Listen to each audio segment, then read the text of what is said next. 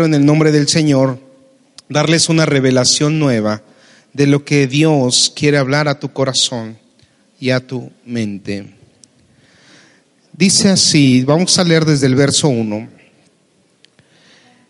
De hecho, este capítulo se titula Muerte de Lázaro. Todos sabemos quién era Lázaro y todos sabemos el final de la historia.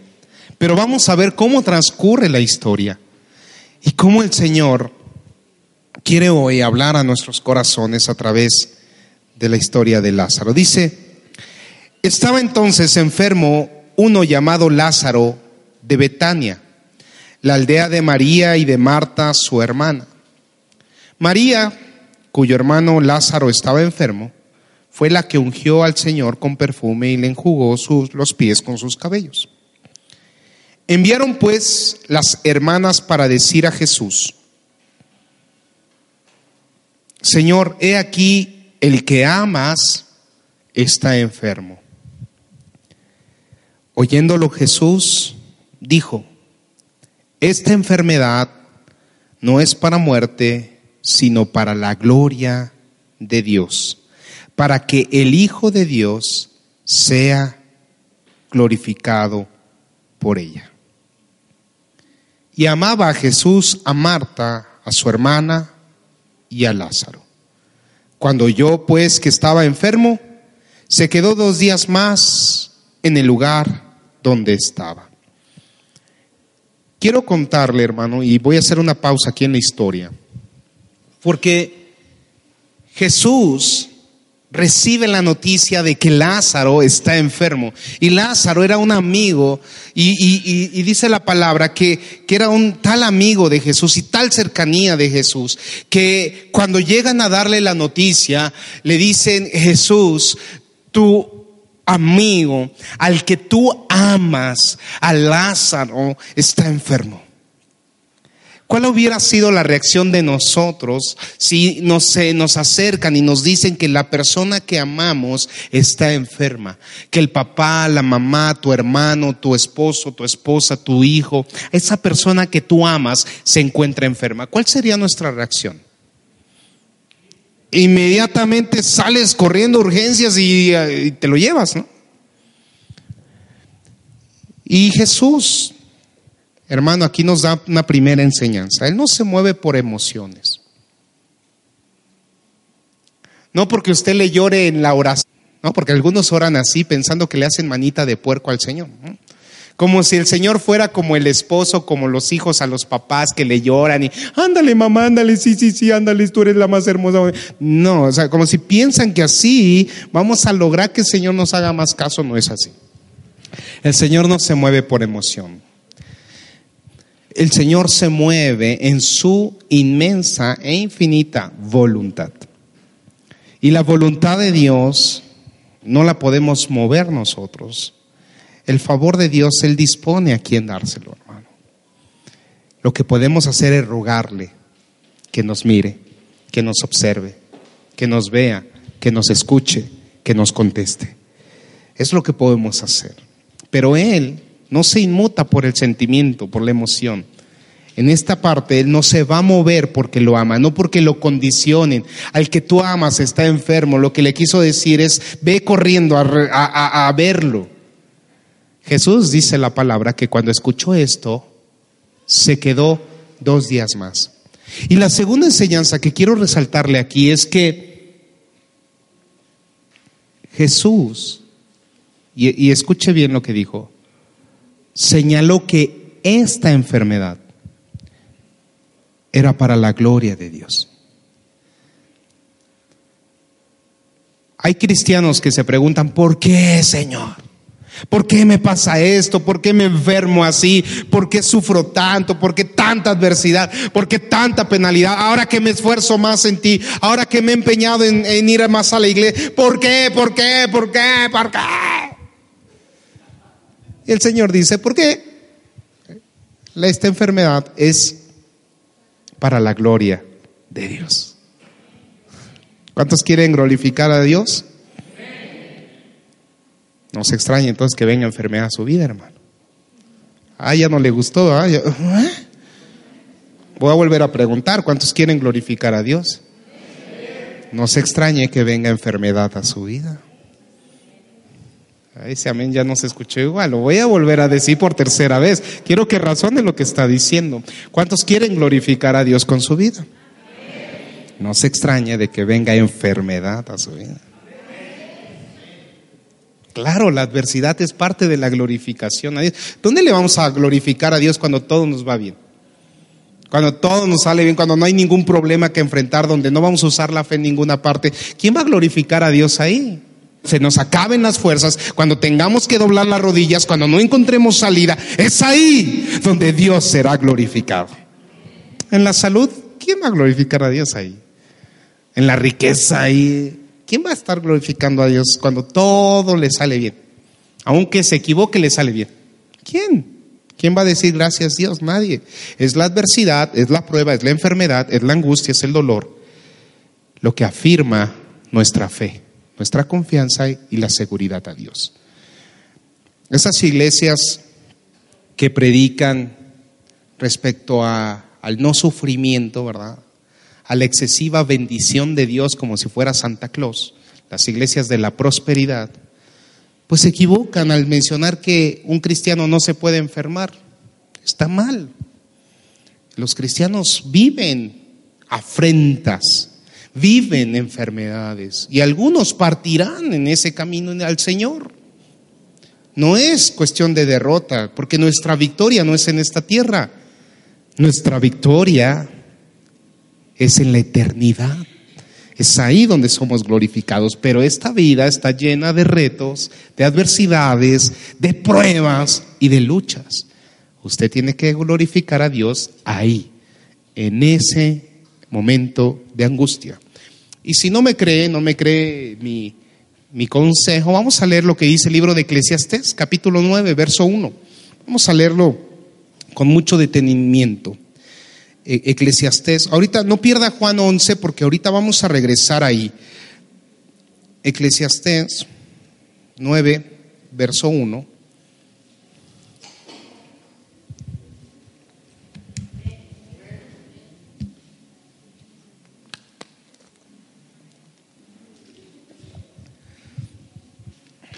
Dice así, ponga mucha atención, este versículo de verdad profundamente tiene incluida una porción de sabiduría que no tiene que ver con la subjetividad, que es más bien objetivo, lo que cómo vislumbramos el mundo. Dice, ciertamente he dado mi corazón a todas estas cosas para declarar todo esto. Estoy en Eclesiastés 9.1. 9.1, Eclesiastés 9.1. Dice, ciertamente he dado mi corazón a todas estas cosas para declarar todo esto, que los justos y los sabios y sus obras están en la mano de Dios. Que sea amor o que sea odio, no lo saben los hombres, todo está delante de ellos. Es decir, que la gente, los justos, los buenos, a veces no saben si lo que les está pasando es, eh, es, bueno, es de amor o es de odio. Y, y tratan de diferenciar bajo el pensamiento del hombre, del pensamiento natural. Ah, si estás enfermo es malo. Ah, ¿Y qué tal si es para la gloria de Dios? No lo comprendes ahí. Por eso el apóstol Pablo, fíjate, da un consejo, Primera de Corintios 4, 5. Y esto te va a dar mucha paz, hermano, y espero que te dé paz para lo que viene. Primera de Corintios 4, 5.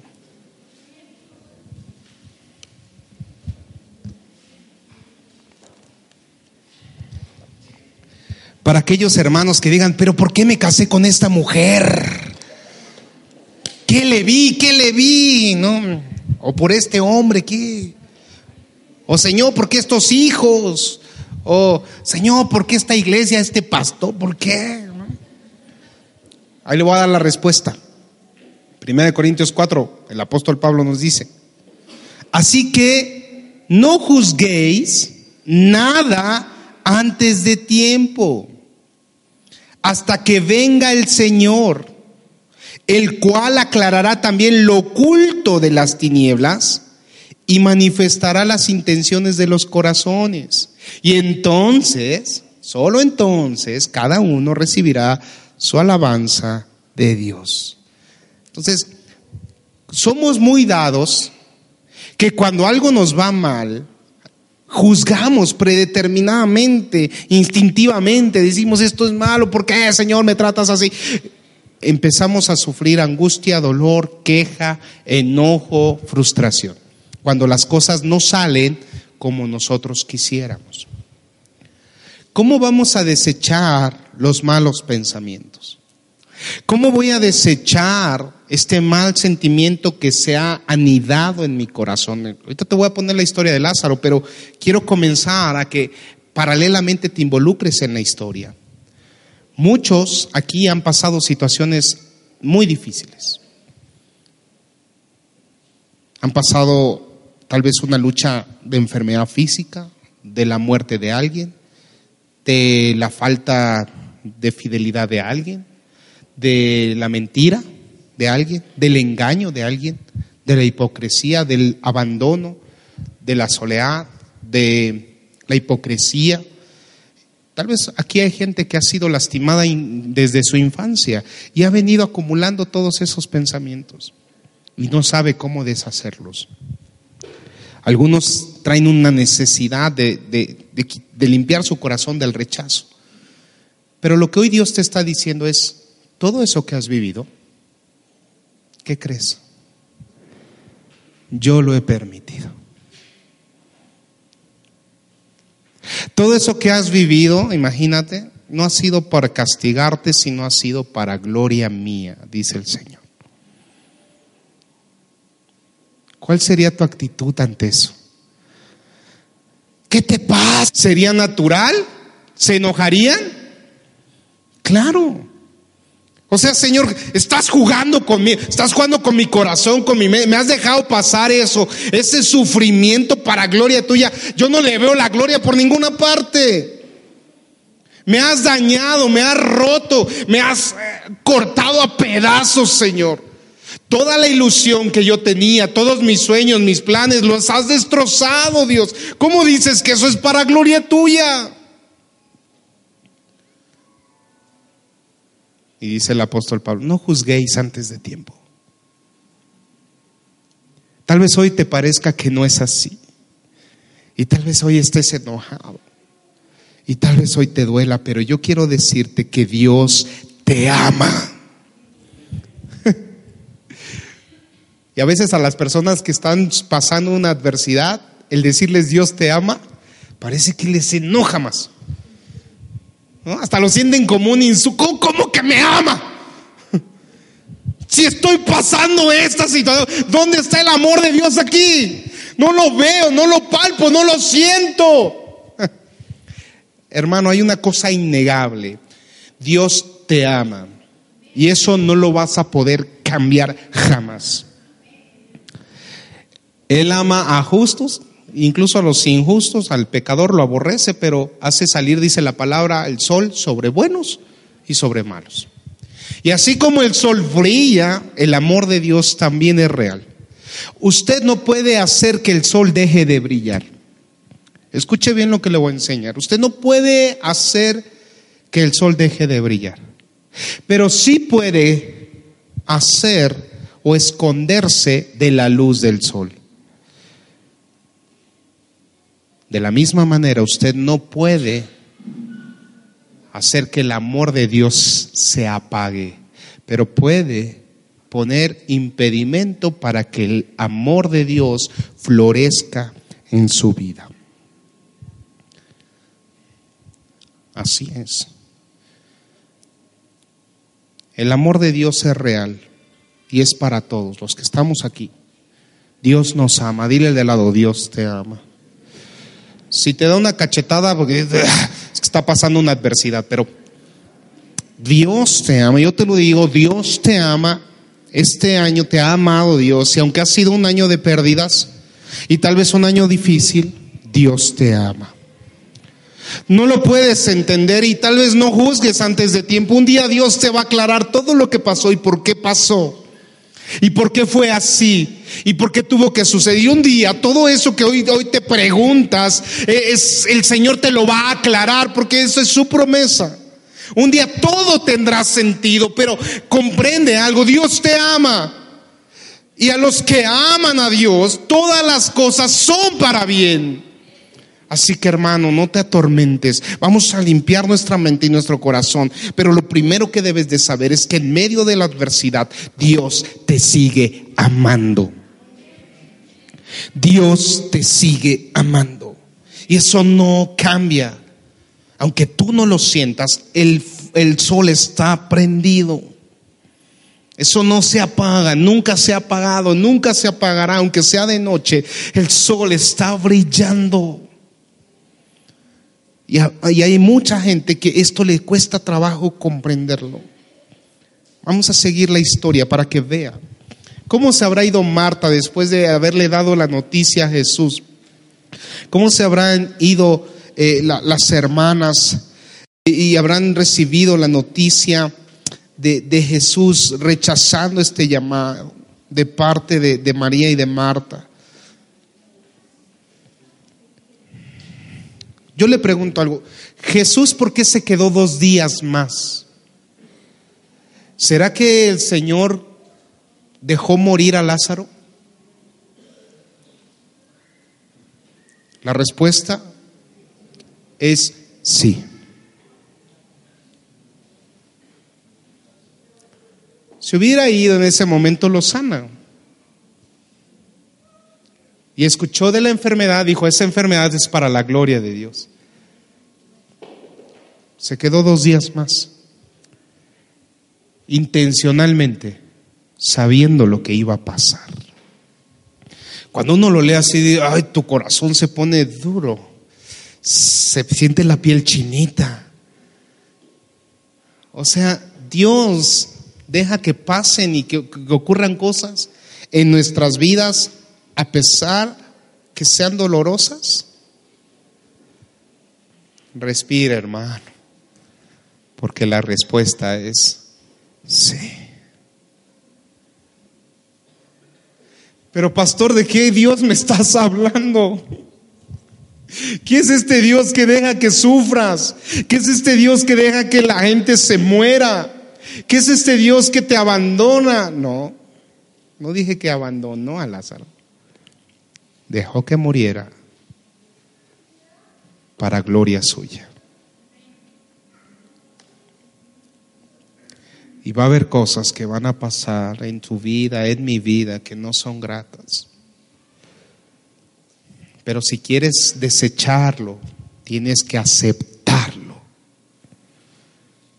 La gente no va a poder desechar un sentimiento si no lo enfrenta si no lo acepta, porque la gente pasa el tiempo desperdiciando en el hubiera. Si yo hubiera y regresa al pasado y quiere cambiar el pasado, ¿sabes qué, hermano? Eso no va a ser posible.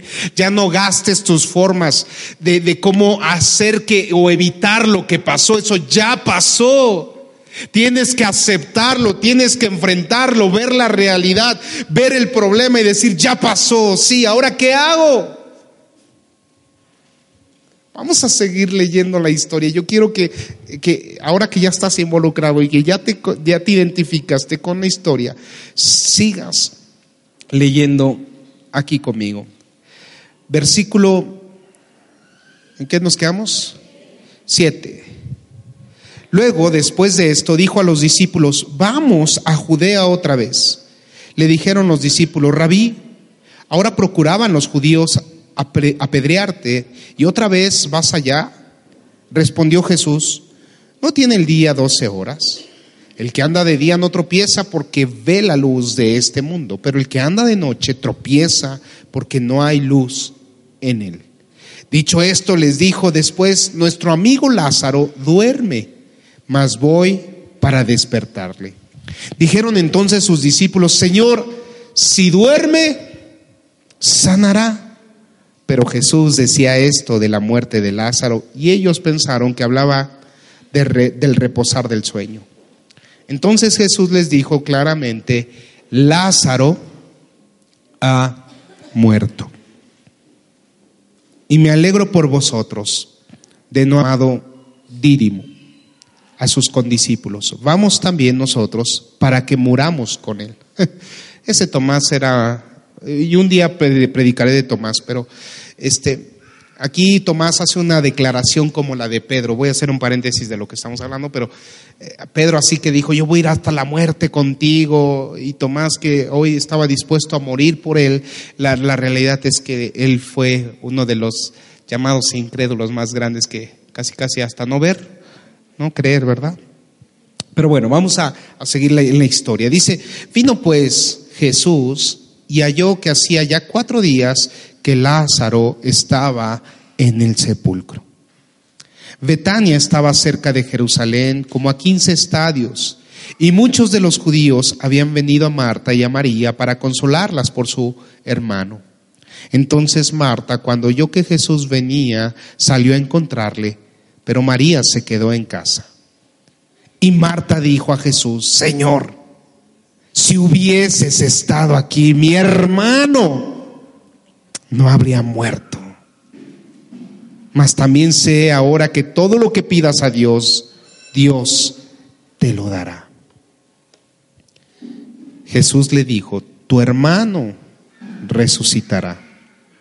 Marta le dice, yo sé que resucitará en la resurrección en el día postrero. Le dijo Jesús, yo soy la resurrección y la vida. El que cree en mí, aunque esté muerto, vivirá. Y todo aquel que vive y cree en mí no morirá eternamente. ¿Crees esto? Le dijo, sí, Señor. Yo he creído que tú eres el Cristo, el Hijo de Dios, que has venido al mundo. Mire, Jesús va llegando a Betania. Betania estaba a las afueras de Jerusalén, dice, como a 15 estadios. Y cuando Marta escucha que viene Jesús, ¿Qué hace Marta? Impetuosamente viene corriendo a Jesús. ¿Pero a qué viene a Jesús? A reclamarle. Si tú hubieras estado aquí, Señor, no, mi hermano no estaría muerto.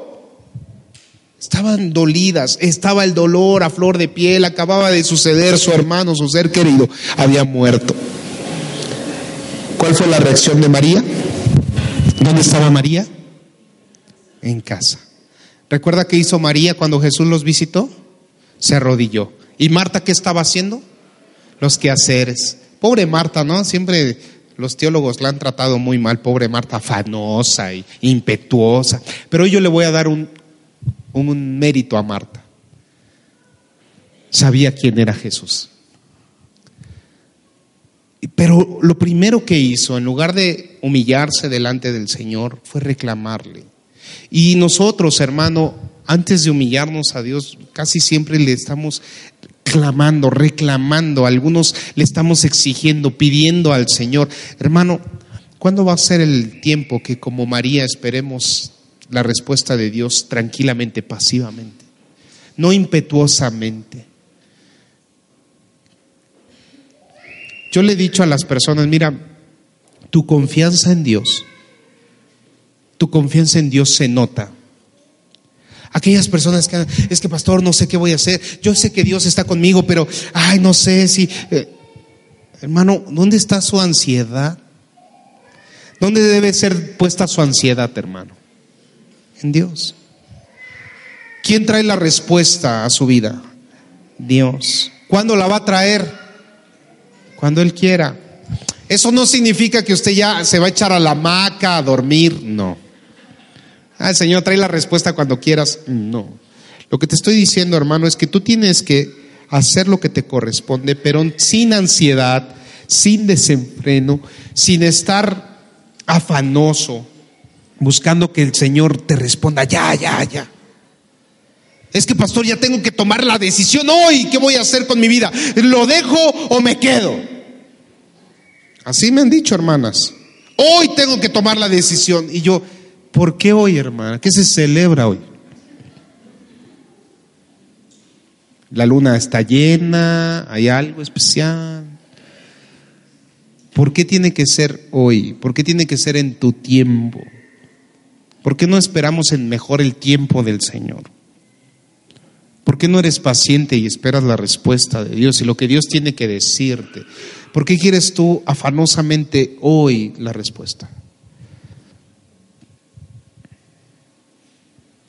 Me recuerda al niño de primaria que le llegó a Fernanda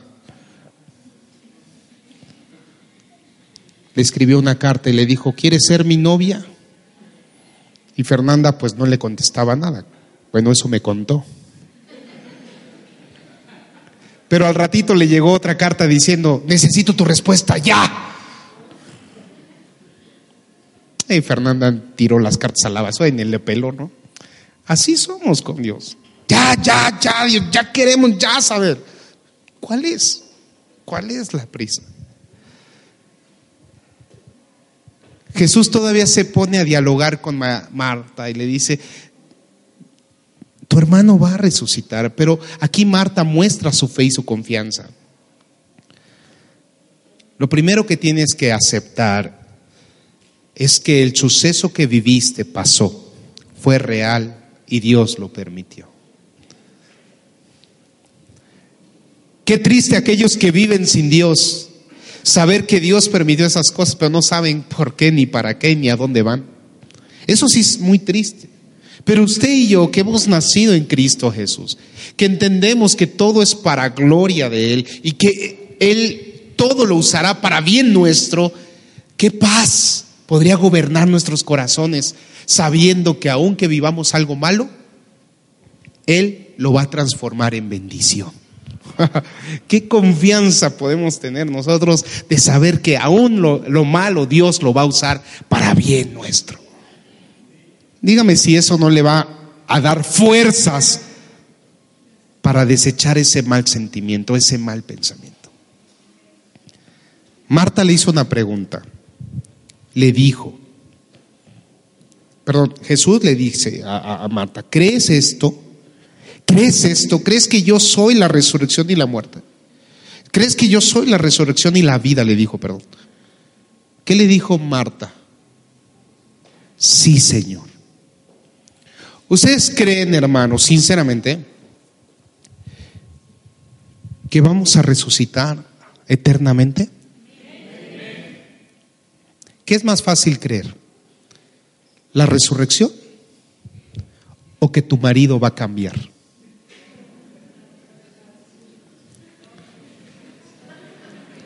O que tu esposa va a cambiar, o que tus hijos van a crecer bien, van a dejar los. ¿Qué es más fácil de creer? no, es una locura. ¿Cómo si creemos la resurrección? Vamos a estar en el cielo, en calles de oro, ta, ta, ta. Eso, pero eh, no creo que mi esposo cambie. ¿Dónde? ¿Me está escuchando, iglesia? ¿Usted cree que Jesús es la resurrección y la vida? Si puede creer eso, puede creer todo. Entonces, ¿por qué se anda ahí rompiendo? No, es que no veo la salida, pastor, no la veo. No, crees en la resurrección de los muertos, ya viste la salida. Esto no es nada, hermano. Esto no es nada. Lo peor que puede, la peor afrenta que, que, tiene el hombre, el ser humano, es la muerte. Y si ya creíste que, que vas a nacer a una vida nueva, que vas a resucitar, todo lo demás es insignificante, hermano. Respire. Ya ve que se está ahogando en un vaso de agua, decía mi, mi mamá, en un, bueno, ni es, ni es medio vaso de agua, dijiste que un cachito de agua, ¿va? Un cuarto de agua. Ahí está ahogando usted. No, se, está, se está ahogando en nada, hermano.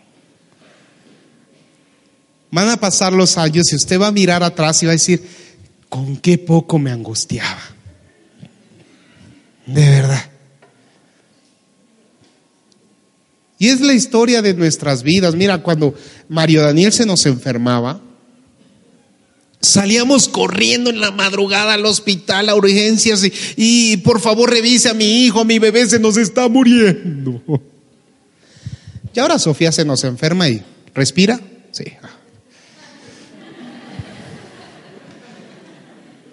Porque vas cambiando tu manera de, de ver la vida. Así, ah, esto ya lo viví, ya sé cómo es, no, no es tan grave. No es que nos importe menos, Sofía, usted sabe que no es así. Pero ya la experiencia te dice que eso va a pasar, que tiene solución, que no es para afligirse ni para romperse la ropa y pues.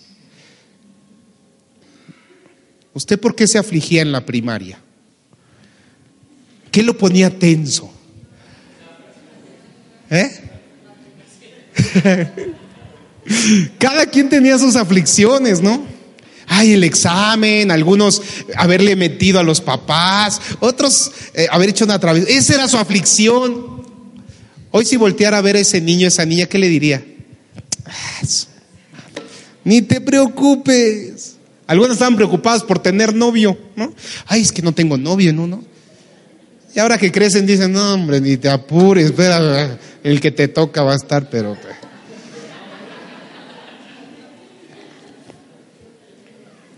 Pero ahí va, así vamos creciendo y vamos viendo la vida. Pero en el Señor es lo mismo, en la fe lo mismo. Usted hoy está enfrentando un problema y, para usted es un problemón. Usted ve una roca ahí como en el sepulcro de Lázaro y, y Jesús dice, a ver, quiten esa roca.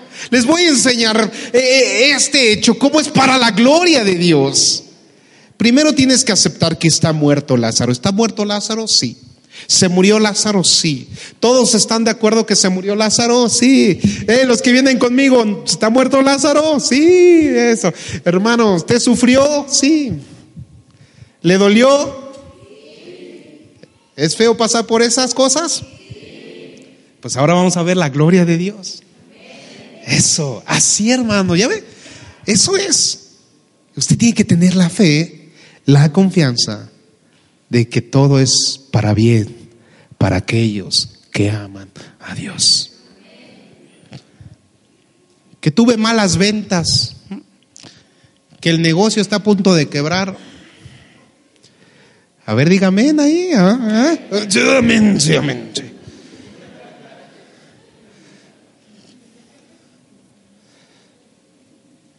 Claro que duelen, hermano. ¿Usted cree que Marta y María no?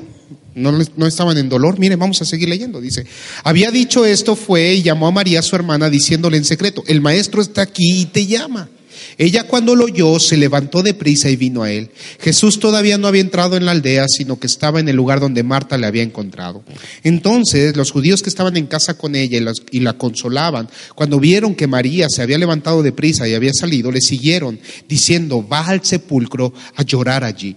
María, cuando llegó a donde estaba Jesús, al verle, se postró a sus pies, diciéndole, Señor, si hubieses estado aquí, no habría muerto mi hermano. ¿Se fija la actitud de María? Ella se postró no en reclamo, sino como humillación, reconociendo la soberanía de Dios.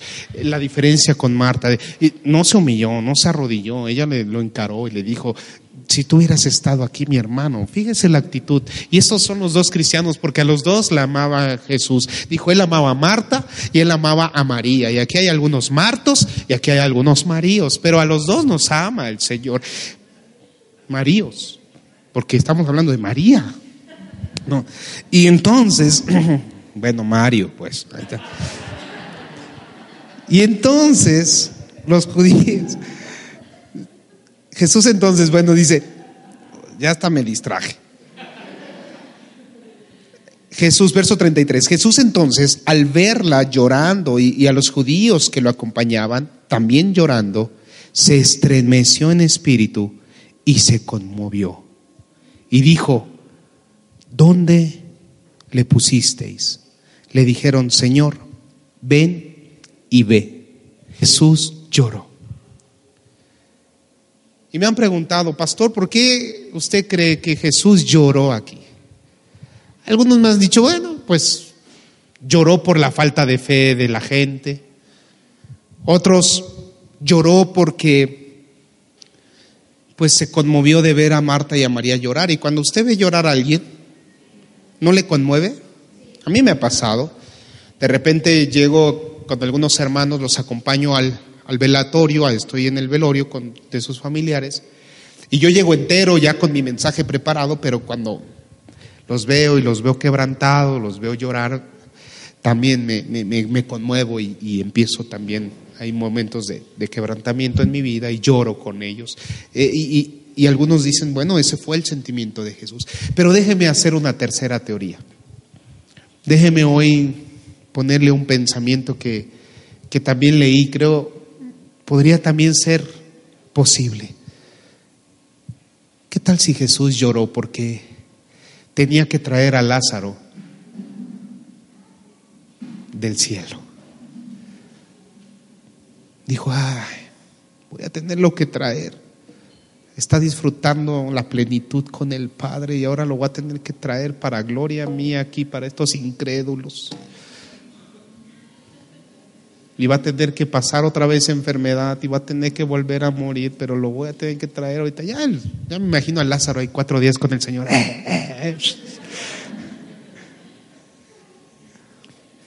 Y tal vez Jesús estaba llorando, diciendo, lo voy a tener que traer, te amo amigo, pero ni modo, se acabó la fiesta. ¿Qué qué? Que se acabó la fiesta.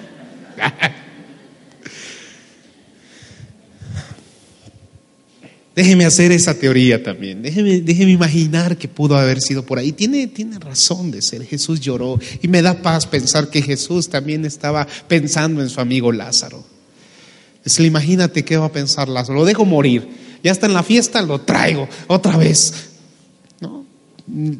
Es, estar en eso, yo creo, también puede ser una teoría de por qué Jesús lloró. Dijeron entonces los judíos mirad cómo le amaba. Y algunos de ellos dijeron, ¿no podía este que abrió los ojos al ciego haber hecho también que Lázaro no muriera? Eran los judíos, un poco cizañosos. Ah, ya le había dicho Marta, ya le había dicho María, si tú hubieras estado aquí, no hubiera muerto. Y vienen los judíos, ay, sana al ciego, pero a su amigo lo deja morir. No, y hay gente así, hermano, y la iglesia también, tristemente, que en lugar de darte ánimos, no, hermana, eh, eh, no, el otro día el pastor le aconsejó a una hermana que dejara a su marido, déjalo tú también, no, no, no, o sea, usted no tiene que actuar así, y no tiene que ser cizañoso, ni, ni, ni poner palabras como si fueran del Señor en la boca de usted, hermano. Tenga mucho cuidado al dar un consejo. Las personas tienen que dar consejos a la luz de la palabra y dependiendo de la situación de las personas. Yo he dicho, dar un consejo no es con simpleza, porque usted no está viviendo la situación de la persona, no entiende sus pensamientos ni su corazón, y eso lo, el único que lo hace y lo entiende al 100% es Dios. Cuando vienen a mí, cuando piden un consejo y realmente no sé qué aconsejarles, le digo, hermano, vamos a orar. No tengo la respuesta de todo. Puedo saber cuánto es la raíz cuadrada de 2347, pero no, pero no sé qué tiene usted. Vamos a orar. Y, me pongo con los hermanos a orar en ese momento. Y si el Señor me da una palabra para él, se la digo. Pero el único que tiene la palabra de vida, ¿quién es? Dios. Usted tiene que hacer la voluntad de quién? No de los hombres. Yo sé que busca a mis papás, a sus dirigentes para consejo, y está bien, eso es sano. Pero el que tiene que dictar y guiar su vida es Dios. Usted tiene que aprender a depender de quién? de Dios. ¿Y cómo va a depender de Dios? Postrado ahí, de rodillas, orando. Por eso vienen los problemas y las aflicciones, para que usted doble su rodilla y se postre delante de su Señor y su Rey y venga a Él y reciba respuesta de Él. Que Él sea su proveedor. No viene la aflicción para que usted venga corriendo al pastor y ore por usted. No, no es así. Ahora, no estoy diciendo que no venga y que pida oración, ¿eh? Porque ya hay gente bien sentida que diga, ya no voy a ir con él. No, yo, yo con mucho amor oro por usted, pero lo que le quiero enseñar es, el día que yo me muera, ¿qué va a hacer usted? Yo no quiero que, que, usted se quede desamparado, que diga, ay, es que mi pastor oraba por mí todos los domingos. ¿Qué? No era el pastor el que hacía la obra. ¿Quién es? Dios. ¿Quién le sustenta a usted? Dios. Pero el sustento no solo es el domingo, es el lunes, es el martes, es el miércoles, es el jueves. Yo se lo he enseñado, lo he platicado, lo he ministrado. Hay hermanos que sufren situaciones muy adversas en sus vidas. Y les doy la opción, hermano, al momento que sea, a la hora que sea, me marcas. Ahí están marcándome en la madrugada, en la noche, en la mañana, a la hora del trabajo, cuando estoy en el baño, en todas partes. Y les contesto, los busco, oro por ellos, digo, sí, hermano, aquí estoy, no estás solo. Pero les voy enseñando en esa oración a depender de Dios. Ahora entrégaselo al Señor, dáselo a Dios. Y cada vez se van espaciando más las llamadas y cada vez se van espaciando más la oración. Y ya, hermano, ¿cómo vas? Ya, pastor, gracias, estoy bien. Gloria a Dios. Esa es mi forma de ayudarte. Dice, dos son mejor que uno, no estás solo. Tienes aflicción, puedes venir y vamos a orar juntos. Pero la respuesta, la palabra de vida, vendrá del Señor. El que te va a sustentar y te va a sacar ahí es el Señor. Nosotros somos siervos inútiles, solo estamos para ayudarte, para levantarte, para animarte, para exhortarte. Pero Dios es tu sustento. Amén. Amén, créanlo así. Y entonces dice el verso 38, ya voy a acabar. Si me ayudas, por favor. Jesús, profundamente conmovido, otra vez vino al sepulcro. Era una cueva y tenía una piedra puesta encima. Dijo Jesús, quitad la piedra.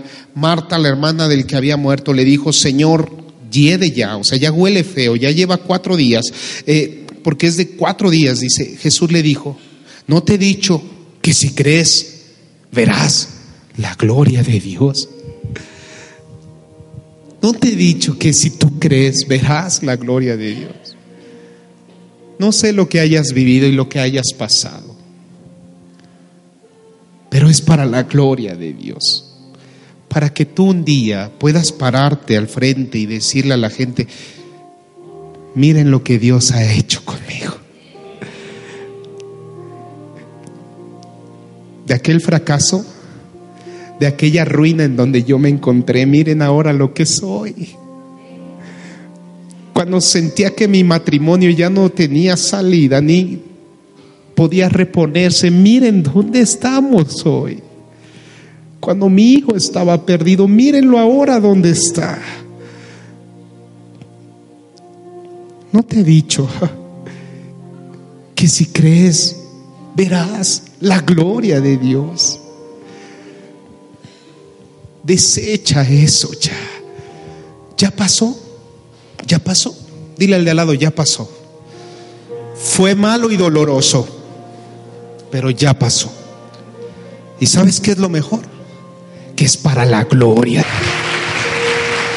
Porque la adversidad fue hecha para su gloria. Para que manifestemos la fe y la confianza en el Señor.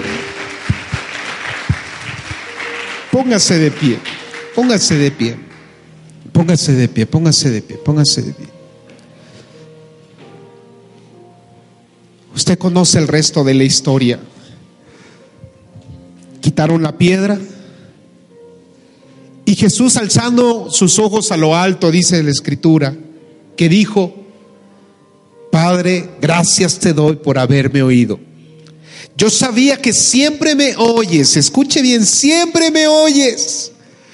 Siempre lo está escuchando Dios, siempre, siempre, siempre.